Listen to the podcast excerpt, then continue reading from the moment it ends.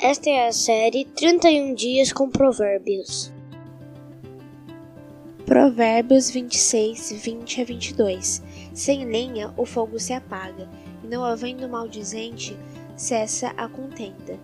Como o carvão é para a brasa e a lenha para o fogo, assim é o homem, contencioso para acender rixas.